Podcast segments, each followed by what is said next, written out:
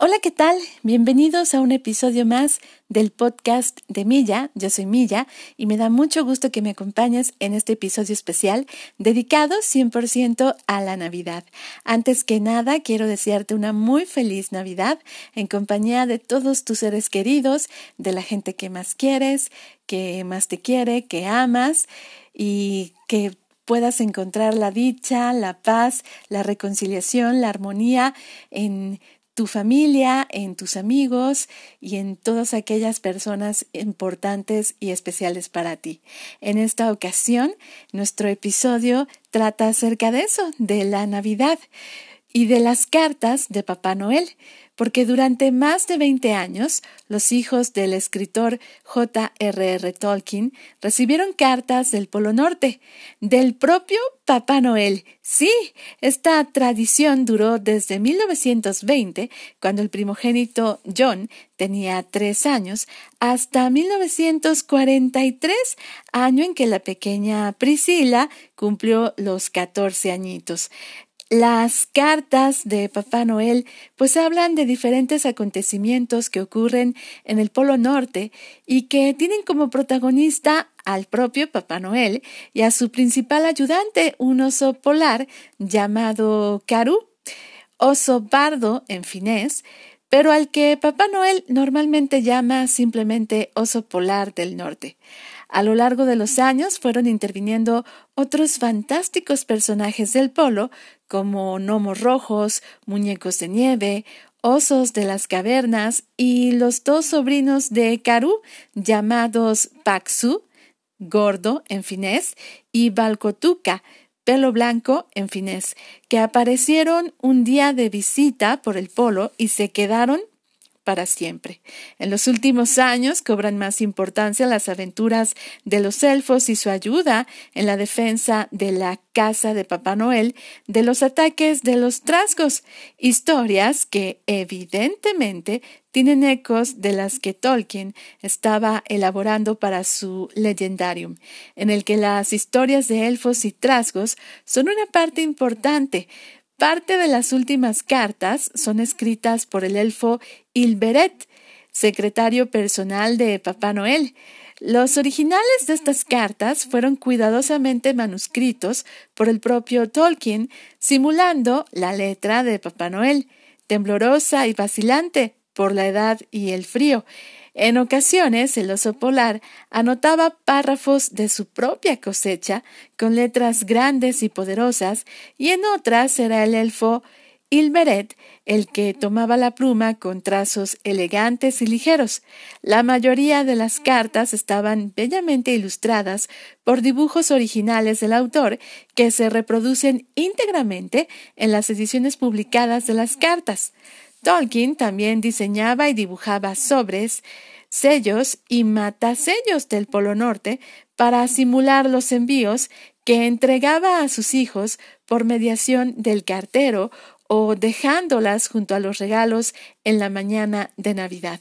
Qué bonito, ¿no?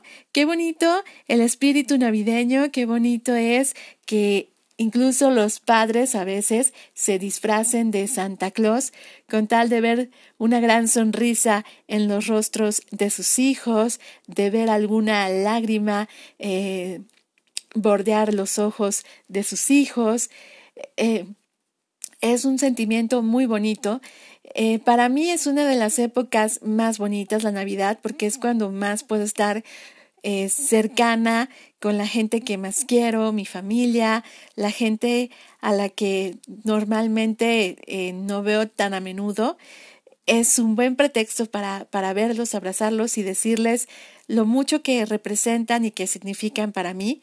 Y por eso también hago este episodio para agradecerles a todos ustedes los que me escuchan alrededor del planeta y sí, alrededor del planeta porque tengo radioescuchas, bueno, no radioescuchas, más bien eh, gente que escucha el podcast desde, bueno, México, el país donde eh, lo hacemos, pero también desde Estados Unidos, desde Alemania, desde España, desde Rusia, incluso gente en Latinoamérica, en Colombia, en Guatemala, en Argentina, también tenemos gente em, gente que nos escucha desde Dinamarca, gente que nos saluda y nos escucha desde el Reino Unido, en fin.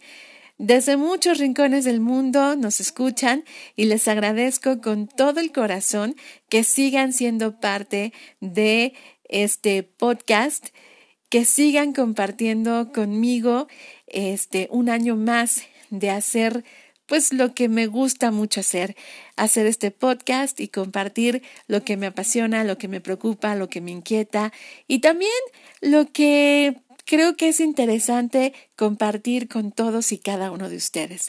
Deseo de todo corazón que tengan una Navidad llena de alegrías, de satisfacciones, llena de magia, pero sobre todo llena de amor, de calidez, de paz y llena de de su familia y de la gente que más quieren.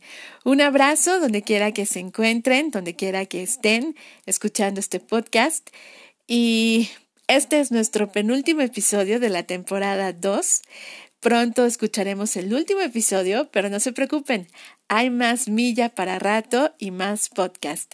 Por lo pronto, les agradezco que me acompañen un año más y pues, Merry Christmas, feliz Navidad Buon Natale a todos. También saludos a la gente que nos escucha en Italia. Tengo muchos amigos eh, que, que, ya me están escribiendo por allá y me, y me dicen que me escuchan, que a ver cuándo hago un episodio en italiano. Bueno, lo voy a intentar.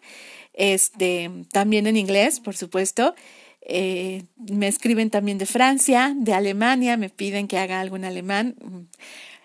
Obviamente no sé alemán, sé algunas palabras, pero trataré de, de aprender y, y, de hablarlo, por supuesto. Y bueno, de estar más cerca de todos y cada uno de ustedes. Eh, feliz Navidad a todos. Yo soy Milla y este fue un episodio más del podcast de Milla. Nos escuchamos en el siguiente.